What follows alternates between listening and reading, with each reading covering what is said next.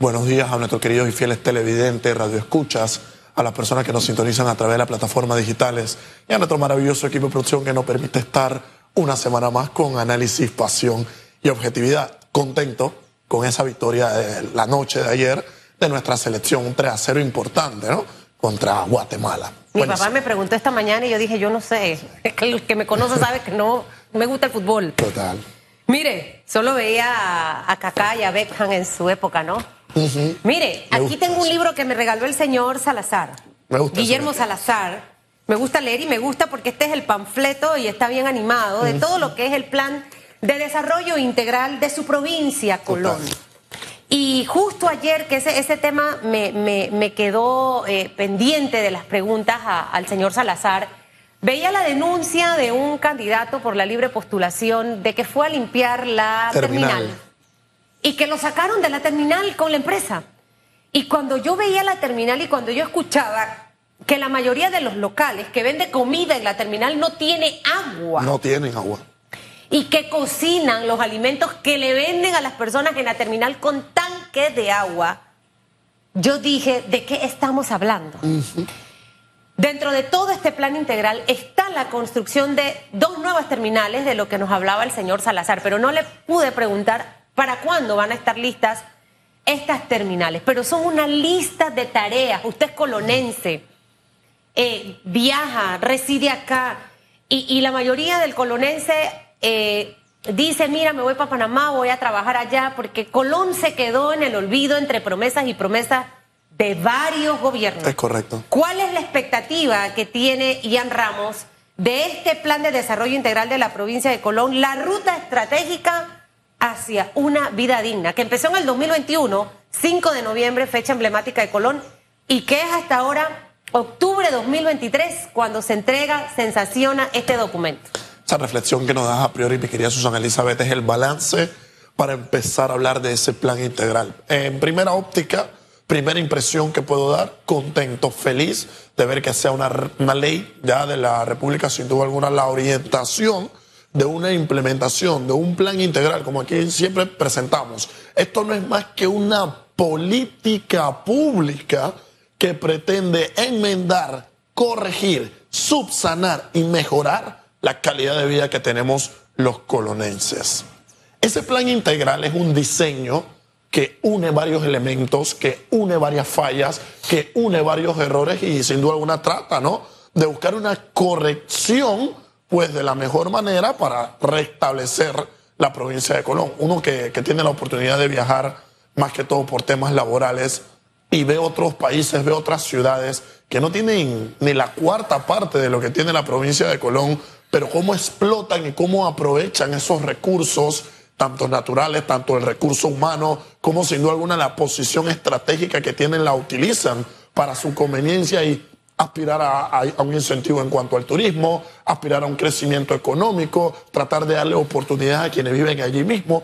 Entiéndase y lea, véase entre líneas Medellín, véase Bogotá, si nos queremos ir un poquito y cruzar el charco, véase la ciudad de Madrid en España. Y cuando uno va viendo sin duda alguna cómo potencian las ciudades en base a las oportunidades que tiene, pues sin duda alguna vemos que Colón se ha quedado retrasado, Colón se ha quedado en el olvido contando sin duda alguna con la segunda zona franca más importante del mundo, contando con una de las rutas que es acceso clave para el canal de Panamá, contando con playa, contando con turismo, contando sin duda alguna con un sistema portuario más importante de la región, contando con un hub logístico tanto de manera marítima, de manera portuaria, de manera terrestre. Entonces cuando uno ve que estamos bendecidos por Dios, pero como lo dice mi querida Susana Elizabeth, pues hemos servido a que a gobiernos que con esperanzas y con falsas promesas se han aprovechado pues del pueblo colonense y le han vendido una ilusión, ilusión pues que este plan integral intenta a priori corregir. ¿Cuál es mi único detalle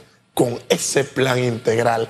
Y es el único elemento el cual me hace falta. Mi querida Susana Elizabeth, sabes que yo por años, no solamente en las oportunidades que tenemos en nuestro análisis, no solamente en los escritos, en nuestras obras literarias, no solamente en conferencias, sino que haciendo un trabajo escandaloso hemos indicado cuál es la ruta que uno debe seguir. Y el punto es que cuando uno implementa una política pública es porque la misma pretende ¿Qué cosa? Identificar un problema.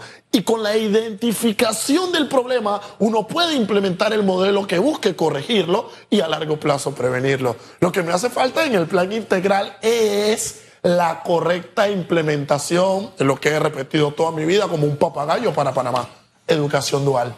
Si nosotros no ponemos a funcionar el plan integral para recuperar Colón, de la mano y casado con un proyecto de educación dual, flaco favor estaremos haciendo a nada. ¿Por qué? Porque no solamente está en el tema de la seguridad. ¿De dónde nace la seguridad? De la falta de la educación. No es que el tema de la basura. ¿Por qué se tira basura en las calles? Por la falta de la educación. No es que el colonense necesita cultura. ¿Por qué no tenemos cultura? Por la falta de la educación. Entonces, cuando uno va uniendo pilares, mi querida Susan Elizabeth, te das cuenta que la base de todo radica en la educación. Entonces, ignorar y dejar de lado la materia de educación dual de una manera sólida, donde los jóvenes tengan la oportunidad de estudiar y también trabajar directamente para comprender las oportunidades que tiene el mercado colonense, comprender las oportunidades laborales que hay allí afuera, pues es la ruta ideal y correcta y el camino para la implementación de un plan integral.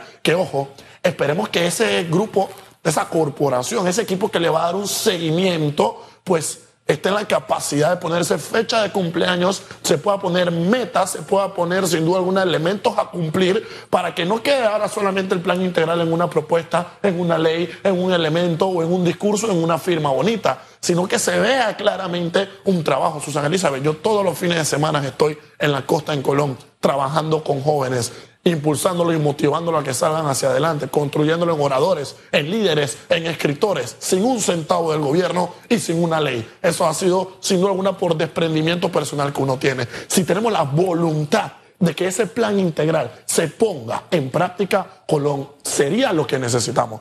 Ya no la tacita de oro como la recordamos, sino la provincia que sin duda alguna tiene los recursos para sostenerse, para salir adelante, oye, y para apoyar al país en qué? En la contribución a ese camino de esa nueva república que tenemos que construir. Y decía Dulcillo de la Guardia al, al cierre de la entrevista que acabamos de terminar, los seis pilares en lo que debemos enfocarnos como país para que estos pilares sean los que empujen la economía y el principal y el último que mencionó precisamente fue la educación. Totalmente. En, en, esos pilares debe estar enfocado el, el, gobierno que tome posesión a partir del primero de julio del 2024. Perfecto. Porque al final necesitamos generar inversión. Pero ¿cómo generamos inversión si tenemos educación? Al final necesitamos efectivamente que el sector de la, de la construcción, el sector de turismo, el tema minero, el, la crisis de la caja del seguro social. O sea, tenemos tantos temas y, y, la educación juega un papel fundamental precisamente para eso. Seguimos en listas grises. Dulcillo de la Guardia, ex ministro de Economías y Finanzas, hablaba de que él a la de la Unión Europea le tiene su respeto, pero siente que es un capricho. Imagínate, cambiar todo nuestro sistema fiscal. Total. Porque si tú haces un trabajo Colombia, entonces tú tienes que pagar el impuesto y obviamente Colombia te va a cobrar impuesto y también tienes que pagarlo acá. Es correcto. Es ilógico. Totalmente. ¿No? Entonces, eh, espera que haya una reunión plenaria para este mes de octubre, a finales de octubre, de Gafi. Puede hacer que salgamos en esto, sino para febrero del 2024. Sin duda alguna, primero, con tu primera reflexión y conclusión, mi querida Susana Elizabeth, tal cual, la segundo íntegramente. Mira, el crecimiento de un país está determinado y de una persona por la inversión que puede hacer en su vida, pero la inversión está determinada por el ahorro. El ahorro está determinado, sin duda alguna, por la capacidad de acumular capital. Y esa capacidad de acumular de capital está determinada por la educación que tenga. Así que la educación es clave. Cuando saltamos a la lista multicolores que siempre quieren tener a Panamá, y yo secundo íntegramente al exministro de la Guardia, al decir que hay un capricho de algunos países en querer que nosotros reformemos eh, nuestro manejo, que reformemos nuestros temas fiscales, nuestros temas tributarios. Mire, nosotros no tenemos que andar haciéndole tareas a nadie.